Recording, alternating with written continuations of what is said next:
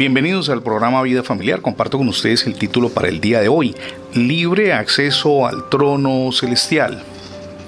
La palabra papeleo describe la forma irritante en la que la burocracia impide la concreción de los trámites. Inicialmente se refería a la práctica común de sujetar los documentos oficiales con una cinta roja. A principios del siglo XIX, el término se popularizó en los escritos del historiador escocés Thomas Carlyle.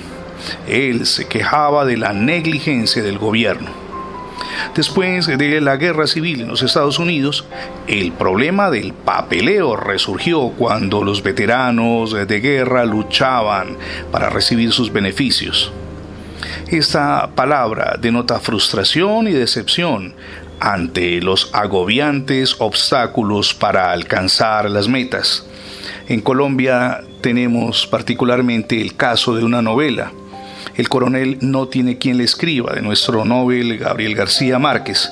Y allí describe justamente la frustración de un coronel retirado por el papeleo que jamás le impidió recibir su pensión. Ahora, el papeleo burocrático es casi legendario sin embargo, y aquí viene lo interesante, hay un lugar en el universo donde jamás ocurre el papeleo. Me refiero al trono de Dios.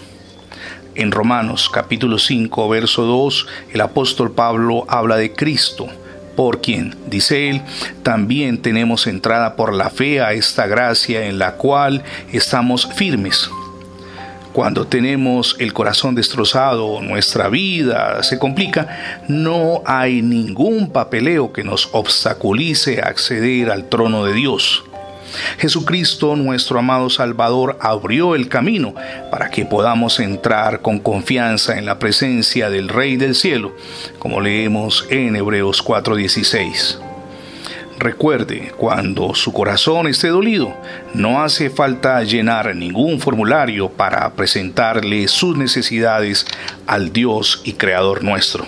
Es la mejor decisión que podemos tomar, ir a Él en oración, pero no solamente por las necesidades diarias, sino también por nuestro cónyuge, por nuestros hijos, por ese entorno familiar que tanto amamos y por todas las cosas que tenemos que hacer en el entorno y con las personas con las que interactuamos diariamente. Oración, entrada a la presencia de Dios sin necesidad de llenar ningún papeleo. Permítame preguntarle, ¿ya recibió a Jesucristo en su corazón como su único y suficiente Salvador? Hoy es el día para que lo haga. Permita que Jesús reine en su vida y en su hogar. Es la mejor decisión que jamás podrá tomar. Gracias por escuchar las transmisiones diarias del programa Vida Familiar.